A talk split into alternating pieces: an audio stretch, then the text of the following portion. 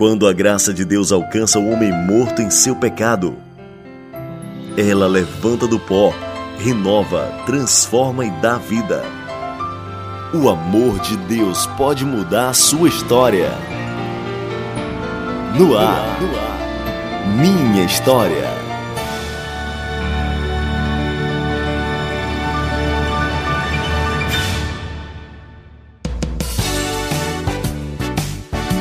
Muito bom dia, mais um final de semana aqui na Rádio Ceará FM 102,7 e a gente sempre tem um momento de testemunho, de conversão. Sempre conhecemos é, um pecador que foi alcançado pela graça do Senhor Jesus e graças a Deus através da plataforma Zoom a gente né, pode conversar com pessoas é, que moram né, bem distante aqui de Nova Russas e hoje vamos conhecer a história de quem, Joelma? Bom dia.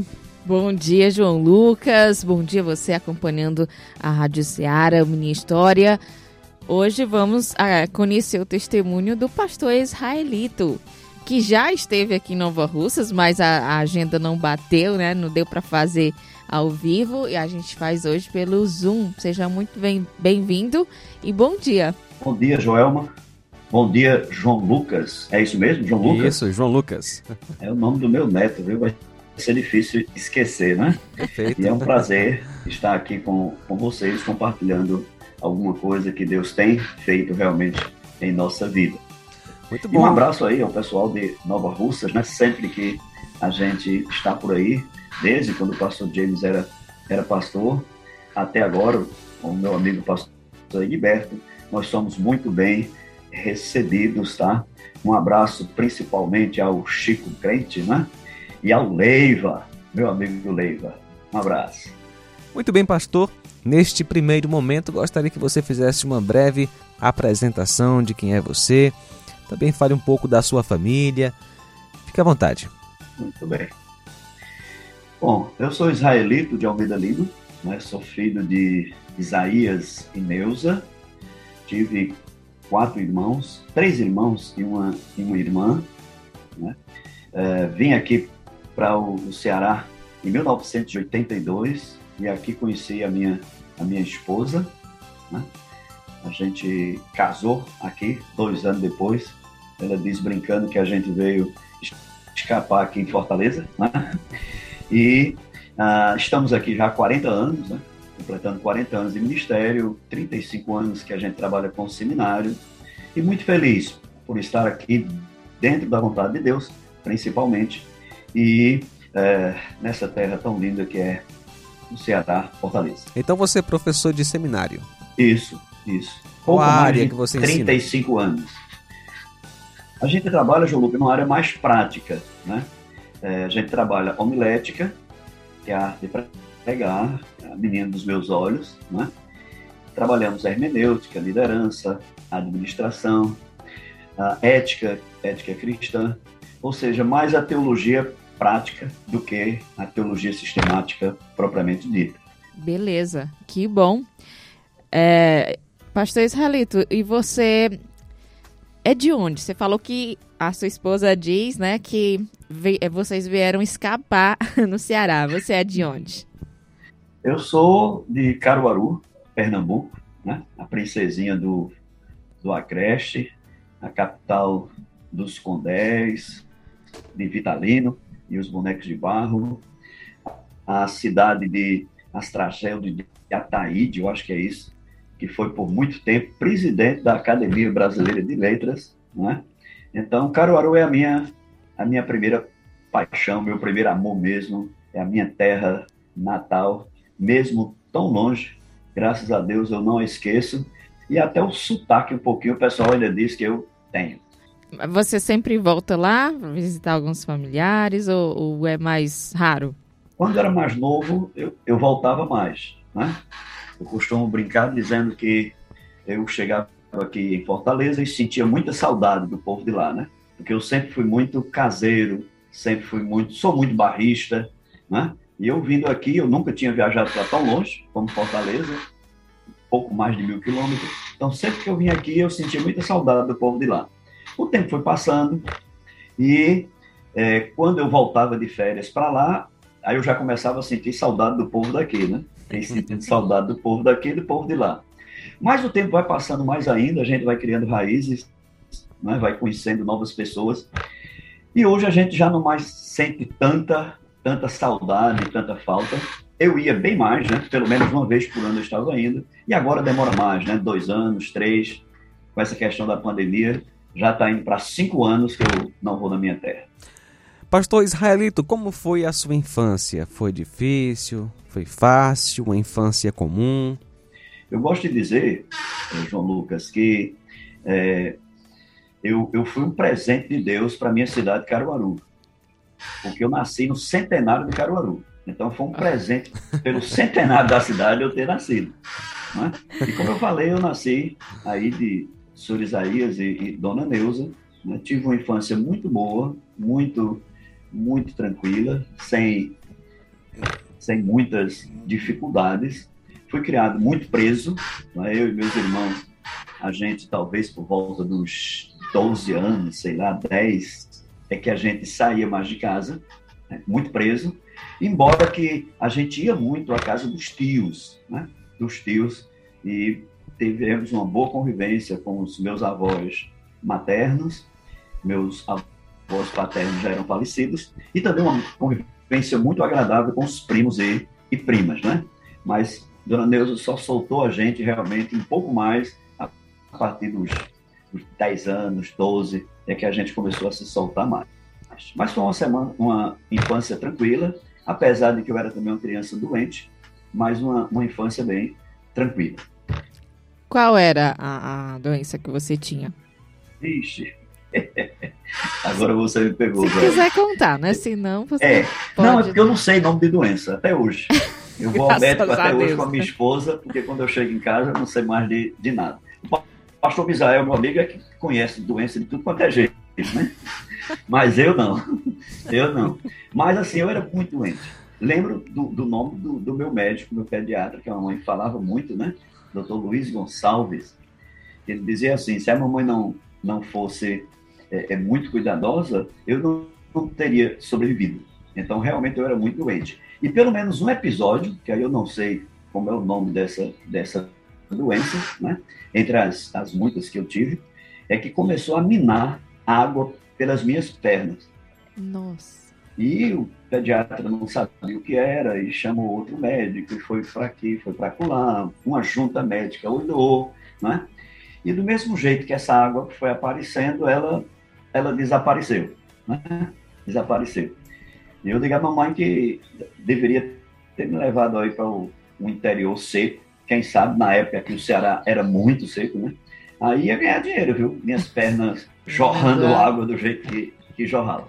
Mas graças a Deus, assim, do mesmo jeito que aconteceu, foi embora, né?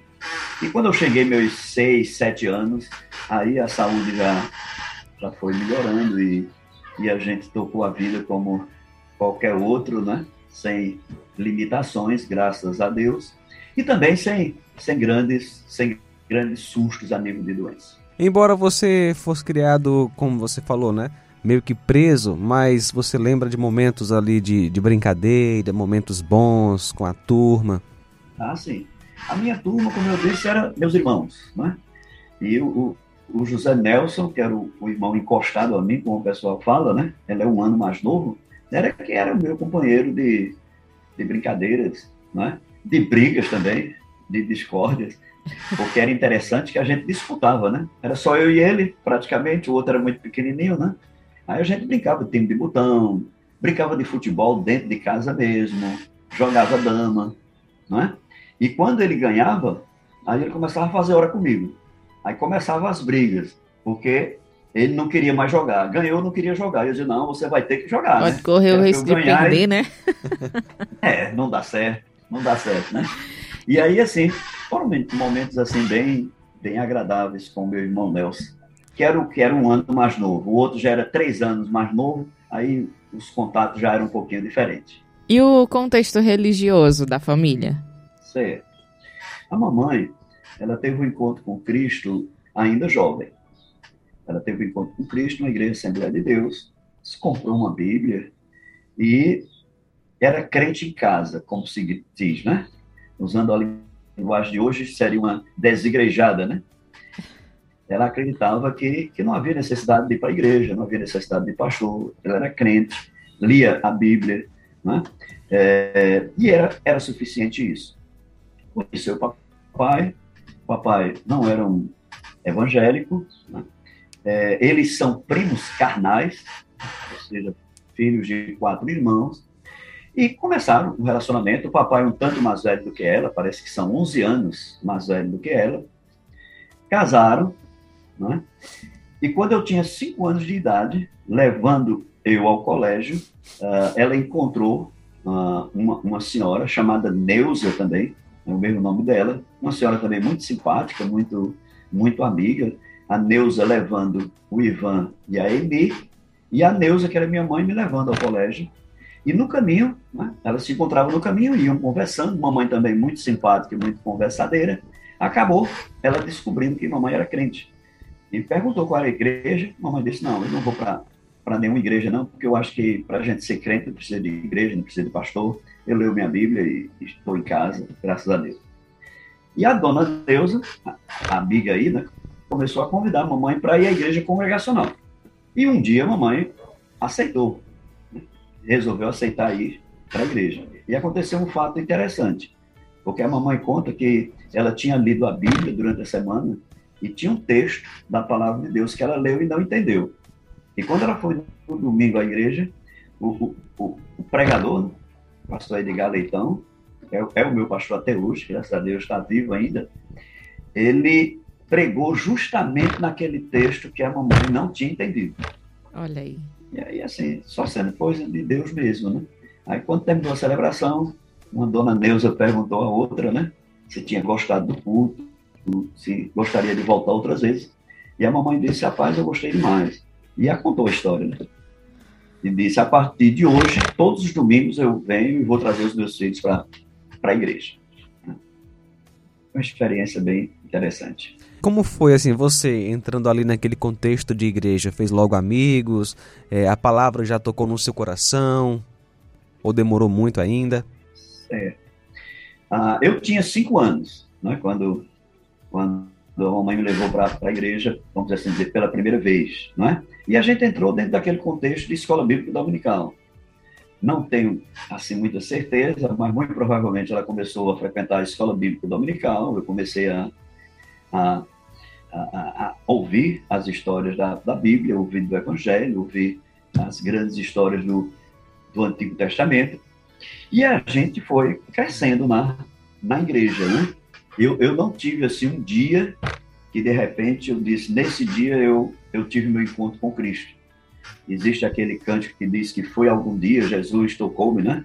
Aí foi no domingo, foi numa segunda, foi numa terça, foi numa quarta. E eu fico cantando o tempo todinho esperando o algum dia, né? O algum dia. É, o algum dia, porque aí a gente não sabe realmente qual foi o dia da nossa, do nosso nascimento, novo nascimento. Mas aí isso não gerou uma insegurança sobre a salvação? Tipo, será que eu já aceitei? Quando foi mesmo? Porque como que isso foi se é. concretizando? É, correto. Eu, eu, eu não lembro de nenhum momento de insegurança ou de temor concernente essa questão de salvação, Joel, certo? O que eu o que eu lembro é o seguinte, que eu fui crescendo, fui ouvindo a palavra de Deus, né? ela foi entrando dentro, dentro de mim. Eu, eu, eu, sempre não tive muito, muita dificuldade com obediência, com respeito, com honra. Né? Eu sempre fui uma criança que não dei problema aos meus pais. Minha mãe está viva ainda, se quiser perguntar, ela pode perguntar. E a gente foi crescendo ali naquele contexto de, de igreja, não é? E claro que a gente é, chega aos 12 anos, 13, 14, 15. Né? O, o, se eu tive algum empecilho quanto à questão da, da, da frequência à igreja, né? nem diria da fé, mas da frequência à igreja, foi a questão do futebol. Porque aí, assim, eu comecei a me envolver com futebol, quando ela começou a me soltar com 12 anos, 13, a gente começou a sair para jogar uma bolinha, tinha os amigos, não é? Mas nunca me envolvi com, com nada de, do lado mal do futebol, como álcool, né? Principalmente. Nunca me envolvi, mas isso foi me afastando da, da igreja, né? Tanto da escola bíblica dominical como do culto à noite, porque aí na época a gente já ia, tanto de manhã quanto, quanto à noite à igreja. Não ia durante a semana, porque aí eu já comecei a trabalhar, aí não, não, não seria possível. Mas aí o que aconteceu foi o seguinte, a gente foi se afastando cada vez mais, e a mamãe começou a pegar no pé, né? Começou a pegar no pé, e ir para a escola dominical já foi ficando um pouco complicado, porque tinha um, um racha do pessoal da loja, aí eu já trabalhava, né? Já tinha meus 18 anos por aí.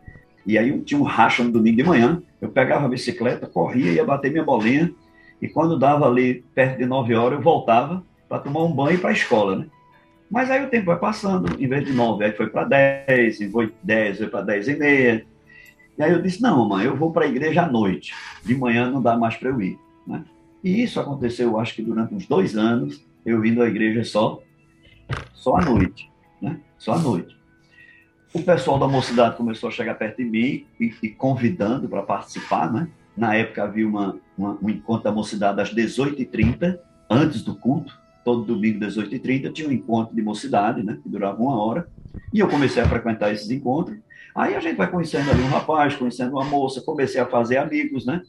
E com isso aí Deus foi tocando no meu coração e eu fui sentindo vontade de me batizar, de encarar a coisa mais de frente lembro muito bem do dia do meu, do meu batismo. Né? Isso é normalmente é mais coisa para a mulher, lembrar todos esses detalhes. Né? Mas eu lembro de alguns detalhes, por exemplo, eu lembro que estava com uma, uma calça jeans, um, um, azul, assim, um tanto escuro. Eu tinha uma, uma blusa de manga comprida, uh, uh, laranja, que, que era gola alta, um negócio assim, eu não sei dizer o nome. E foi um dia assim, muito tocante e muito emocionante para mim. Né? E a partir dali a gente foi engajando cada vez mais no trabalho de Deus e tendo mais intimidade com Deus. Fomos conhecendo o acampamento Palavra da Vida. E era uma geração de ouro, essa geração ali dos jovens em Caruaru, né? É, por volta do ano 76, 77, né? 75, entendeu? E aí, assim, a gente foi realmente foi batizado e começou a perceber a presença de Deus mais marcante em nossa vida. E como foi nessa juventude aí lidar com as tentações, né, as influências do mundo? Embora você estivesse bem envolvido, né, com a turma, né, que é da, da igreja, as pessoas que servem a Deus, porém com certeza você tinha também tentações, assim como todo pecador, especialmente os jovens. Como foi lidar com isso e vencer? Como eu falei, o, o, João Lucas, eu não, não, não tive, Deus me poupou né, de, de muitas coisas. Uhum. Né? Eu nunca me envolvi com, com nada, com álcool, com, com prostituição, com drogas. Na minha época também era um pouco mais difícil, né? É, mas eu nunca me envolvi com isso. Normalmente, o, o, os, os meus companheiros de, de colégio, né? a gente sempre também tentava se aproximar de alguém que tinha pelo menos uma, uma moral, uma ética elevada, tá entendendo? Então, nós nunca tivemos problemas nessa área, não, graças a Deus. A gente, de certa forma, assim, enfrentou com, com sem muitos atropelos, uhum. sem muito sacrifício, não precisou, assim, eu jejuar, eu tomar banho frio, eu sei lá o quê, para estar tá enfrentando. Claro que a, que a gente teve, né, alguma coisa, mas nada, nada de muito sério. Quando chegar na época de seminário, eu conto alguma coisa interessante. Pode falar, Joel. Você acha que isso se deu? Lógico que é a ação do Espírito Santo, mas ele usa também meios e pessoas, né? Você acha que o fato da sua mãe ter prendido mais vocês, né? É, colaborou para que você lá na frente fosse assim um pouco mais retraído, não amante do mundo? Ou não? Eu creio que colaborou, Joel embora que eu não creia que isso seja assim, é, é, prenda seu filho que vai dar certo. Sim, sim. Tá entendendo? Não, não é assim não. É, é, é quer dizer que mesmo que você prenda seus filhos, mesmo que você crie seus filhos no caminho do Senhor, mesmo que você procure fazer tudo certinho, vai ficar entre ele e Deus mesmo. Mas sem dúvida, eu tenho uma infância assim mais presa, mais recolhido. Quem sabe mais família, né? Quer dizer que a minha família era uma família que se uniu muito, festejava muito, estava sempre junto. Eu me lembro que houve uma época que toda tardinha a gente ia para casa da vovó, tá entendendo? E aí o contato com os primos, com as primas, com os tios, eu tive pelo menos uns dois tios que eram praticamente pais para mim. Eles me consideravam como filhos. Eu creio que, sem dúvida, isso ajudou muito, né? Ajudou muito. E à medida que a gente foi saindo, como eu disse, as escolhas da vida, e eu sou muito grato a Deus, porque eu sempre procurei escolher pessoas que fossem, como a minha mãe dizia mesmo, sabe? Olha, procure alguém que seja igual a você ou melhor do que você, que aí você cresce. Interessante. Ser pastor era o desejo do seu coração na juventude ou você tinha outro sonho? Eu, nunca me passou pela cabeça de ser pastor, nunca, nunca me passou, né? É, é, eu era tímido, muito, muito quieto, calado, se eu chegasse no local e não conhecesse ninguém, eu continuava ali sem conhecer ninguém, certo?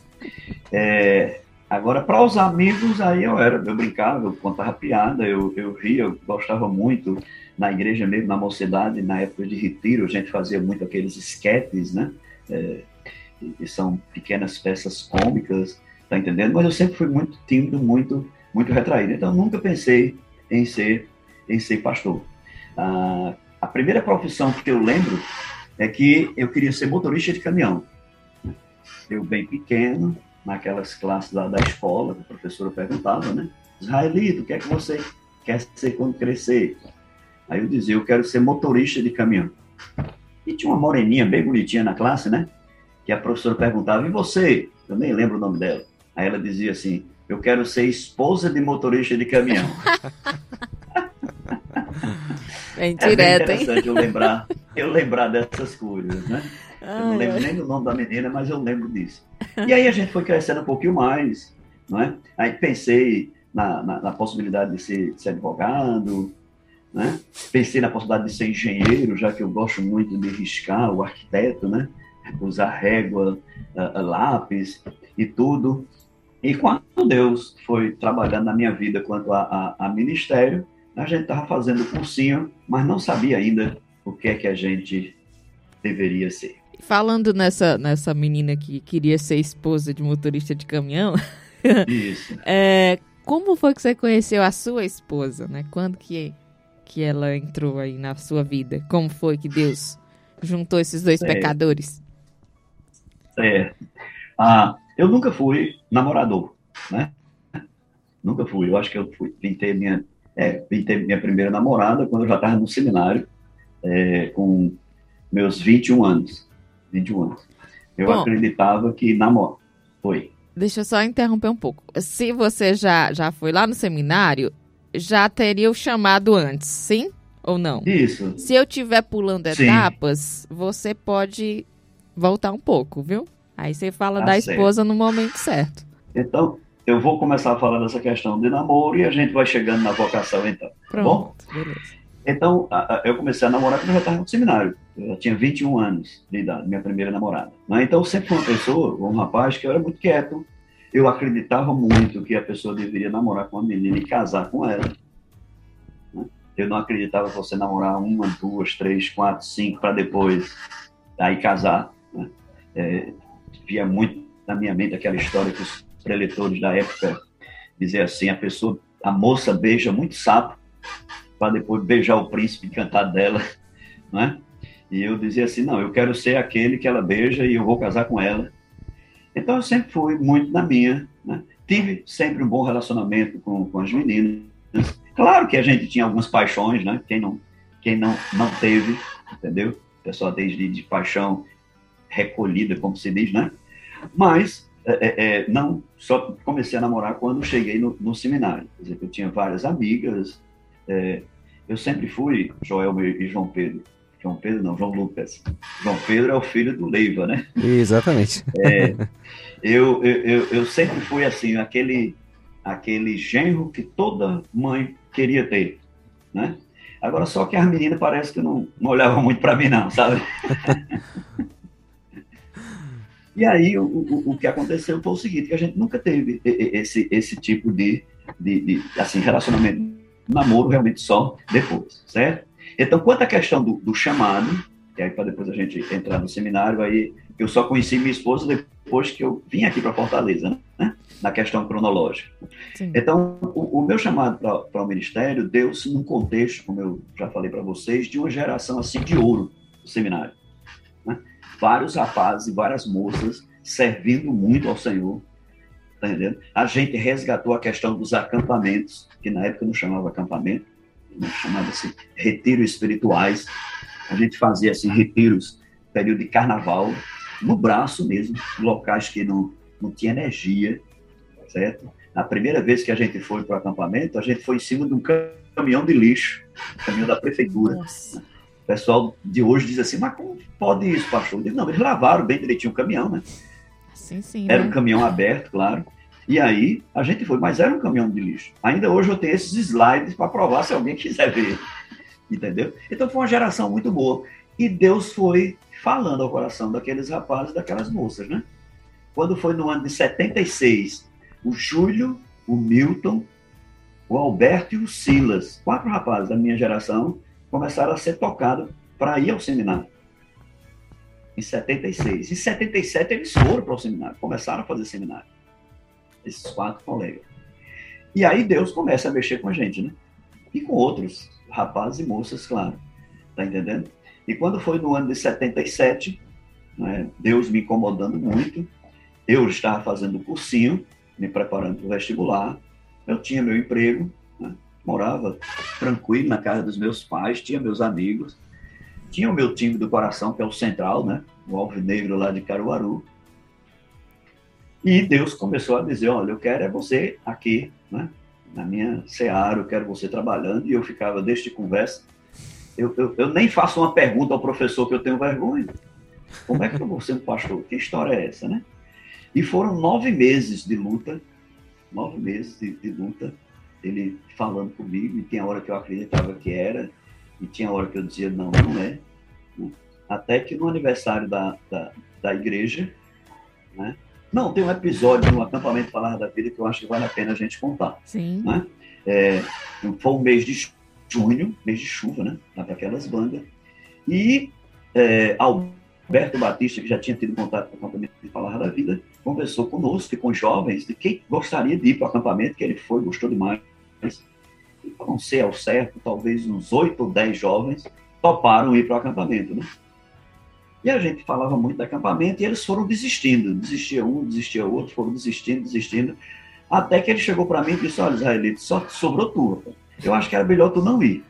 Era melhor tu não ir. Vamos deixar para janeiro, né? Era em junho, vamos deixar para janeiro, que é outra temporada. Mas eu já tinha colocado diante dele o seguinte, que esse acampamento ia ser um divisor de água quanto à questão de invocação. Aí eu digo, não, Roberto, eu já coloquei diante de Deus que eu vou e eu vou, nem que seja sozinho. Se não tiver ninguém, eu vou. Porque eu também sou assim, sabe, Joel e, e João Lucas.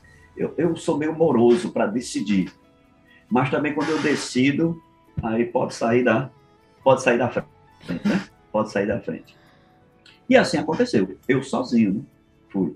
E eu no caminho orando a Deus, né? E dizendo, olha, Senhor, esse acampamento eu quero que tu fale ao meu coração, me traz essa convicção. O Senhor sabe que eu mesmo não quero, eu não me sinto capaz, mas eu estou nas tuas mãos. E, e, fiz um voto a Deus dizendo o seguinte, eu digo, olha, quando eu chegar nesse acampamento, eu não vou querer brincadeira, não vou querer jogar bola. Não vou querer jogar bola. Não vou querer jogar bola. Eu vou ficar só orando e lendo a Bíblia, participando da, da, das palestras. Quando for hora do esporte, hora do lazer, eu vou ficar lá no canto e vou ficar quieto. E assim foi? foi o seguinte. Oi? E assim foi? E assim foi. Olha. Eu cheguei lá na segunda-feira à tarde, que era o horário que chegava, segunda-feira à tarde. O acampamento terminava no sábado, depois do almoço, né? E eu cheguei lá no sábado da tarde, fui para a recepção, desci para o quarto, arrumei as coisas e vi o pessoal jogando uma bolinha no campo, né? Aí eu olhei para eles assim, eu disse, bom, senhor, o meu acordo contigo foi quando começasse o acampamento. O acampamento não começou ainda, né? Eu acho que dá para jogar uma bolinha agora, tomo meu banho, aí eu janto, aí vai começar meu acampamento, então, né? olha aí, né? E aí botei meu calção e corri pro campo para jogar, né? Corri pro campo. Joguei, joguei, joguei, a bola caiu lá dentro do mato, eu fui buscar, arranhei um pouquinho o meu pulso esquerdo. Um arranhãozinho tolo. Tomei meu banho, jantei, participei da primeira noite, muito agradável, a gente sentiu muito a presença de Deus. Uh, nessa primeira noite, o Palavra da Vida já enfatizava muito a questão da salvação, tudo, tá, beleza, a gente foi dormir. No quarto também, é, é, foi muito interessante, era cada quarto eram 12 rapazes, né? 10 acampantes, um conselheiro e um equipante conosco. Muito bom, muito, tudo muito legal. Quando amanheceu o dia, eu, eu gostava de dormir com relógio. E aqueles, aquelas pulseiras que tem aqueles dentes. E quando amanheceu o dia, eu, eu, eu, senti uma dorzinha aqui no braço. Quando eu olhei no relógio, no braço, a, a, um dente do relógio tinha prendido e, e, e infeccionou. Tinha um pouquinho depois. Eu digo, coisa interessante. Aí fui na enfermaria, a, a enfermeira limpou lá tal, botou um, um esparadrapo aqui no pulso, né? No pulso esquerdo. E tudo bem. Quando chegou o segundo dia, eu fui dormir, peguei o relógio que era no braço esquerdo, botei no braço direito. Eu só dormia de relógio. E quando foi de manhã, a dorzinha no pulso também.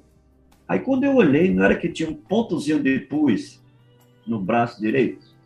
Aí lá vai eu para a enfermaria. Chegando lá, ela olhou e disse, que, que é isso, israelita? Eu disse, rapaz, olha. Aí ela disse, que coisa. Aí limpou e botou o esparadrapo. Mas disse assim, um dia, dois, isso já está sarado. Mas foi muito interessante, porque eu passei a semana todinha com esses dois curativos no pulso.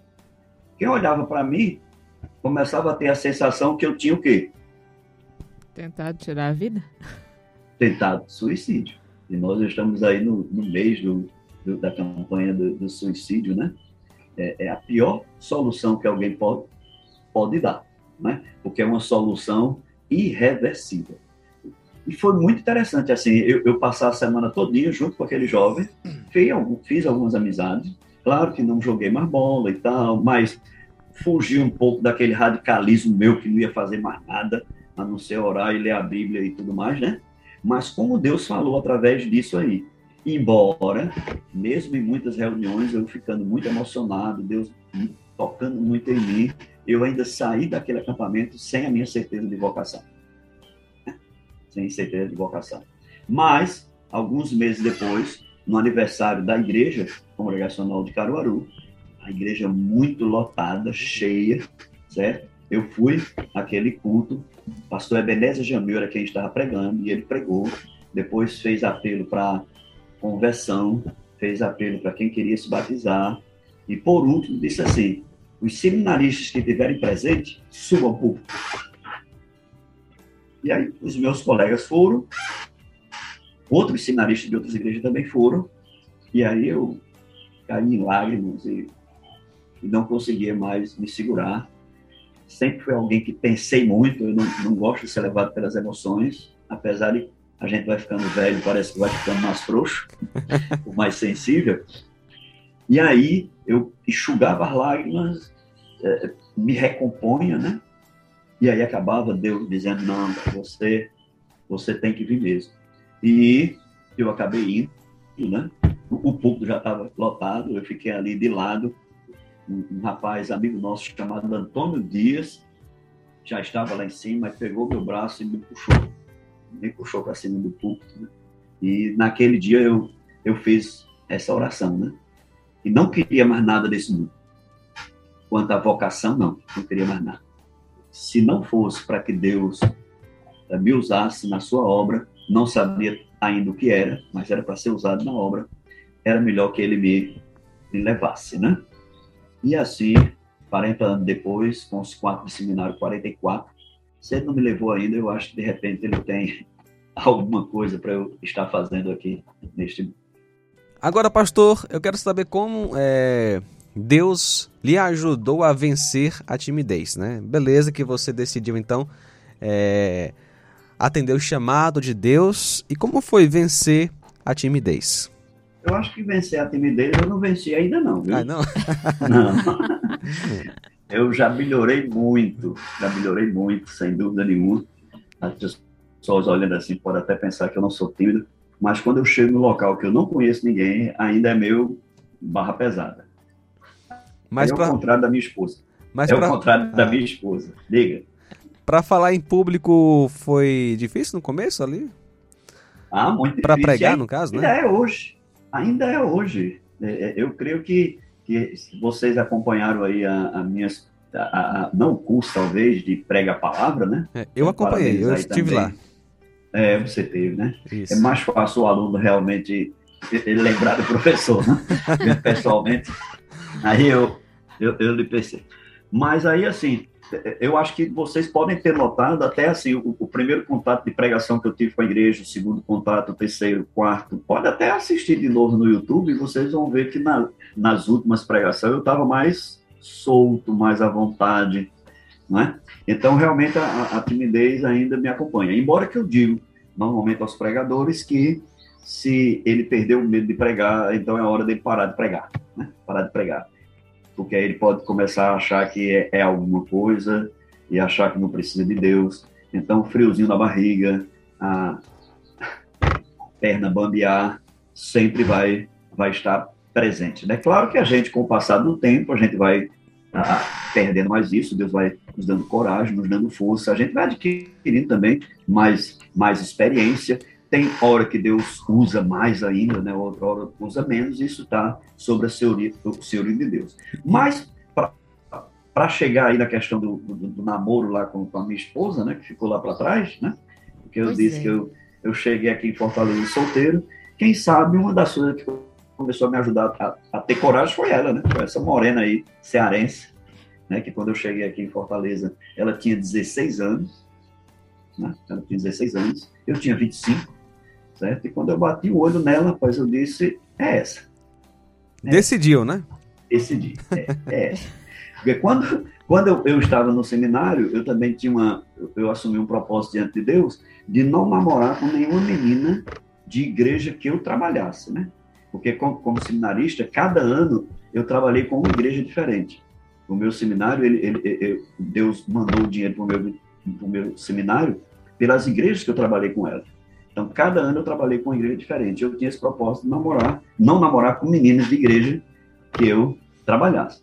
Embora, claro, quando eu vim aqui a Fortaleza, eu digo, bom, senhor, aquele propósito lá de namorar com meninas de igreja que eu trabalho. Acabou agora. Acabou, Mas né? por que, quando... pastor? Agora eu fiquei grilada. Porque é uma forma de você até conhecer mais, né, a pessoa, quando você trabalha é, lá. É, talvez, Joelma, porque na minha época, é, é, não desprestigiando os seminaristas de hoje, mas assim, de cada dez seminaristas da minha época, nove, oito, nove eram vocacionados mesmo ao ministério. Está entendendo? E outra coisa, eram muito respeitados, eram muito, assim, a, às vezes até idolatrados, sabe? Hum. E, e, isso eu achava que atrapalharia. De repente, a, parte de chegar alguém, me aproximar, se aproximar alguém somente por causa desse encanto, porque é seminarista, porque é, é, mais santo do que os outros, sei lá. Entendeu? Então, eu, eu preferia não, não misturar a, a vocação com, com as coisas do, do coração. Mas quando chegou aqui, aí quando eu olhei lá a dona Mísia, aí eu disse, é essa, é essa. Ela namorava com um rapaz descrente, isso me facilitou muito, né? Porque toda vez que eles brigavam, ela vinha conversar comigo e eu dizia: é menino namoro, rapaz, não tem futuro não. não tem futuro não. E aí, isso foi em 82, quando foi em março de 83, março, abril de 83, a gente começou a namorar. E quando foi em junho de 85, a gente casou. Né? Sim, mas o fato dela estava na, que ela estava namorando uma pessoa descrente não Sim. fez você assim, poxa, essa daqui eu não quero, porque pensar ela... duas vezes, né? É, pensar duas vezes. É, não, assim, quando eu bati o olho nela, eu nem sabia que ela, que ela tinha namorado, né?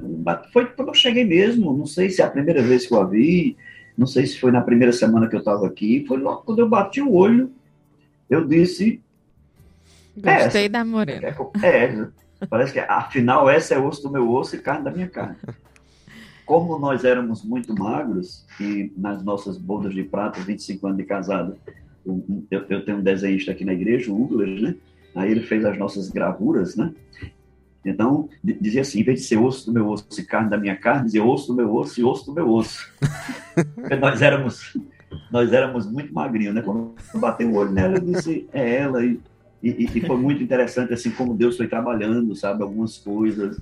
É, é, depois a gente ficou sabendo, por exemplo, que, que a mãe dela sonhava casar uma filha com o pastor. Olha né? aí. Embora que ainda hoje ela diz assim, porque foi justo eu, porque foi as outras. certo? E assim, eu bati umas fotos aqui do primeiro retiro que a gente fez aqui em 82, né? Em Beberibe aqui, Beberibe, o retiro também assim, é, que a gente dormia debaixo das mangueiras, choveu, uma situação muito, muito complicada, né? E eu bati alguns slides e levei para lá, e quando eu cheguei no seminário, aí mostrando aos meninos, né, o pessoal perguntando, e aí, rapaz, já arrumou uma namorada lá e tal? Eu digo, rapaz, não, mas quem sabe dentro dessas quatro aqui, aí mostrava o slide com quatro meninas, né? É, é, é e, e, entre essas quatro ela estava. E foi muito interessante, assim, porque quando eu perguntava dessas quatro aqui, tem uma que está tá me chamando a atenção. E, e, e, houve uma unanimidade, rapaz. Eu acho rapaz, que é essa segunda aqui, nessa né? aqui não. E era justamente ela, né? Era. E aí, graças a Deus que foi dando certo, nós casamos e temos dois filhos, né? O Rodrigo e a Sara. E o Rodrigo já me deu dois netos, o João Lucas e a, a Isadora. E como toda família, a gente tem os nossos altos e baixos, mas estamos indo em frente, fortes e firmes. Pastor, é, o papo está muito bom, temos ainda há pouco tempo, mas eu quero ainda fazer algumas perguntas é, em relação ao ministério. Né? Você, é, então, graças a Deus, aceitou o chamado, começou a servir a Deus. E como Deus foi lhe conduzindo aí para ser professor de seminário?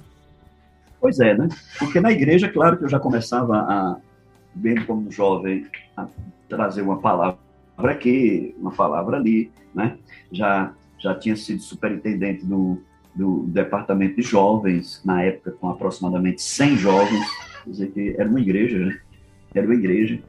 É, é, no ano que eu estava sendo cotado para ser presidente da mocidade, aí foi justamente o ano que Deus foi trabalhando para minha vida e eu não acabei indo ao, ao, ao seminário, certo? E, e nós não sabíamos ao certo ainda se éramos professores, se éramos pregadores e tal. E chegamos aqui em Fortaleza, é, e eu me lembro que logo, se eu não me engano, logo no primeiro ano, Sibima me convidou para pregar no culto de formatura.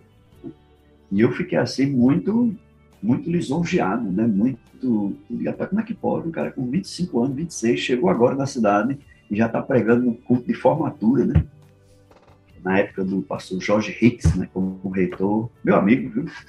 Os missionários, Jorge Hicks e, e, e Joy Gozen, são dois gringos que na realidade não são gringos, são brasileiros, né? E eu bom, amo-os demais, amo-os demais, né? E a gente pregou nesse culto. Eu fui assim, parecia um pavão, né? Parecia um pavão. Não foi numa igreja, foi no, no auditório aqui em Fortaleza, nem lembro direito o nome do, da entidade lá. Era uma entidade do governo. Eu fui todo orgulhoso como pavão. E eu digo para você, João Lucas, e para os demais alunos aí do Prega a Palavra, né? Foi um dos piores sermões que eu já preguei na minha vida. Eu saí de lá arrasado. Arrasado, arrasado. Aí eu não sei se foi por misericórdia, por, por graça de Deus, porque depois de um fracasso daquele, acho que dois anos depois ou três, o, o, através do pastor Nogueira, é, eu, eu cheguei no Cibimo, o pastor Jorge conversou comigo, né? E me convidou justamente para ser professor de homilética né? e introdução ao novo ao Novo Testamento.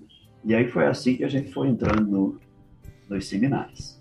Você falou sobre é, que o, o, pregador não deve perder o medo né, de pregar.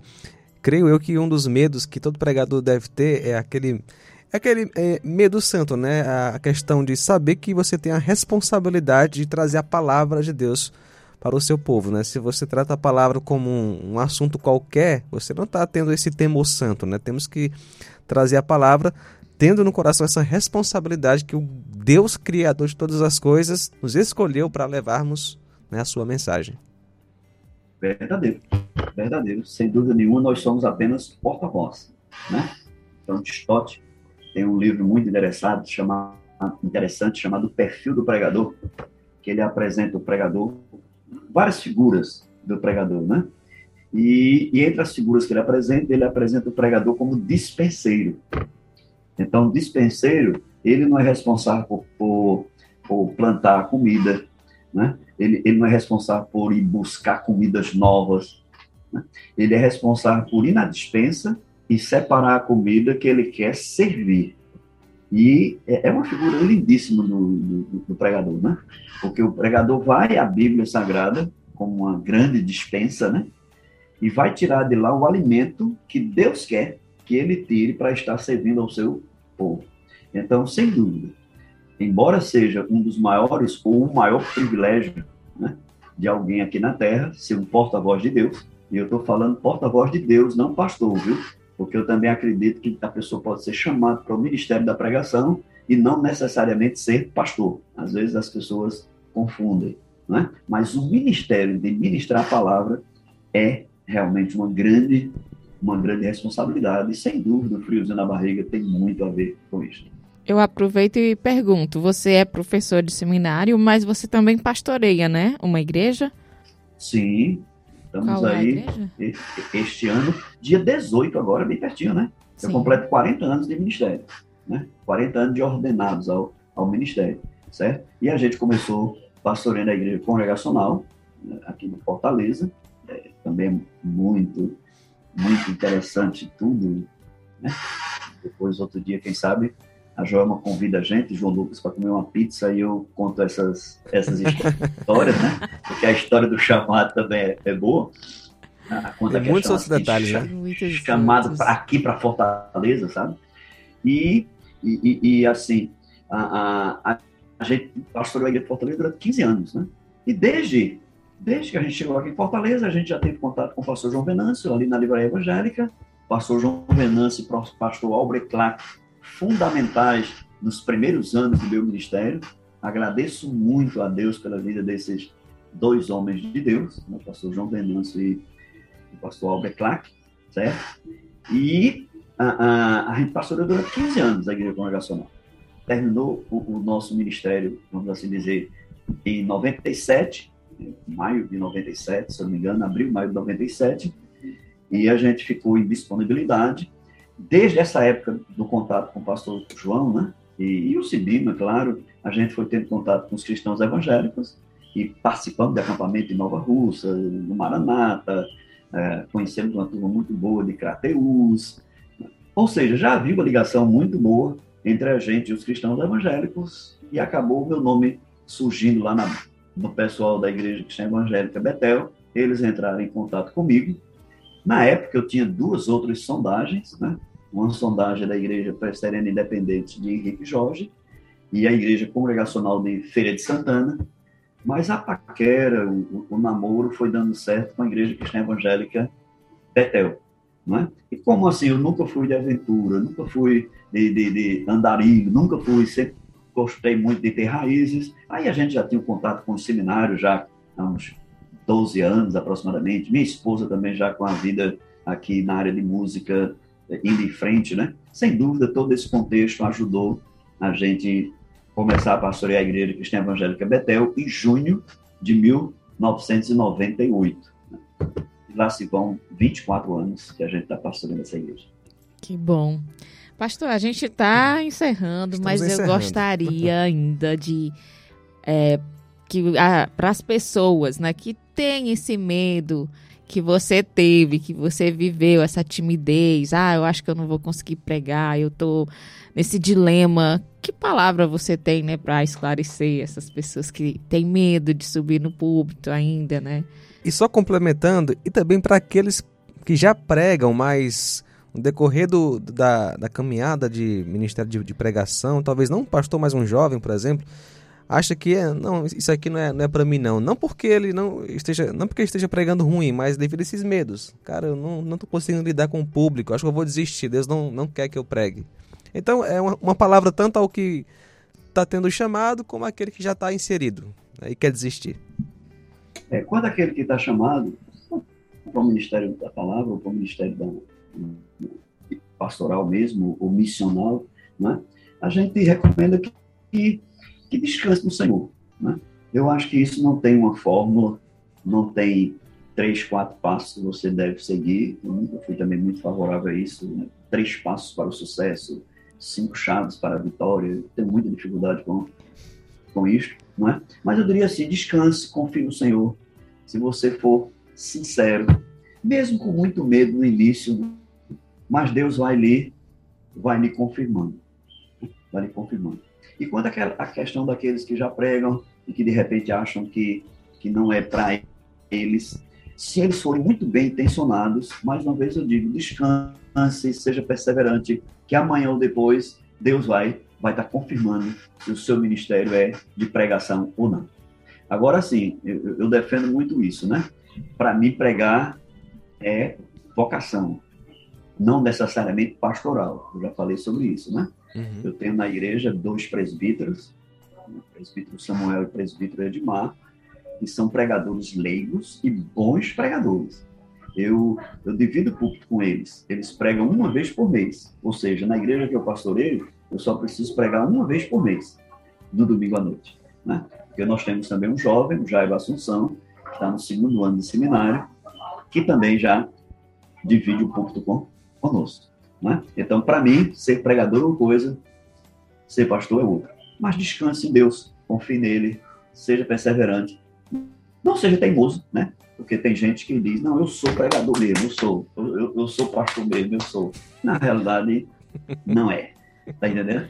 Então, não seja teimoso, mas seja perseverante, seja honesto consigo mesmo, que Deus vai falar ao seu coração e vai lhe dizer é, qual a sua missão aqui na Terra para com ele. Pastor Israelito, temos uma última pergunta. Quem é Jesus Cristo para você? Quem ele é na sua vida? Então, Jesus, para mim, é aquilo que a Bíblia diz que ele é. Ele é o meu Salvador, o meu Redentor, o meu é, protetor, o meu orientador.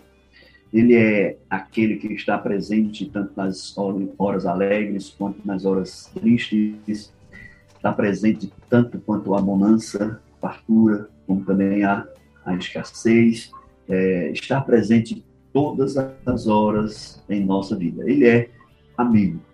É uma das palavras que, que me tocam muito quando Jesus diz, né? Mesmo sendo Senhor, mesmo sendo Senhor, ele chega para os seus discípulos e diz, né?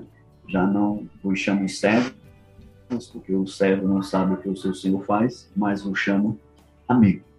Então, é isso aí.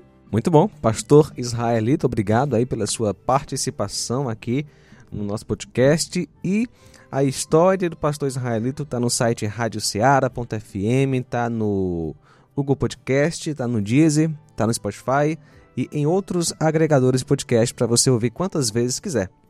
E compartilhar também, né? Exatamente, compartilhar com seus amigos, sua família. Muito obrigado você que sintonizou na Rádio Ceará. Pastor Israelito, Deus lhe abençoe e muito obrigado.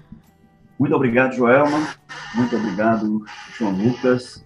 Que Deus continue levando avante aí esse ministério da Rádio Ceará.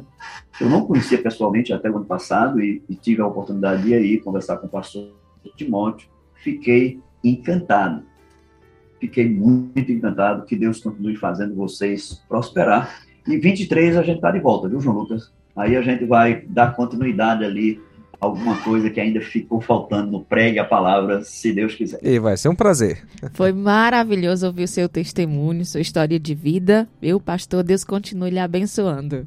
Amém. O amor de Deus pode mudar a sua história.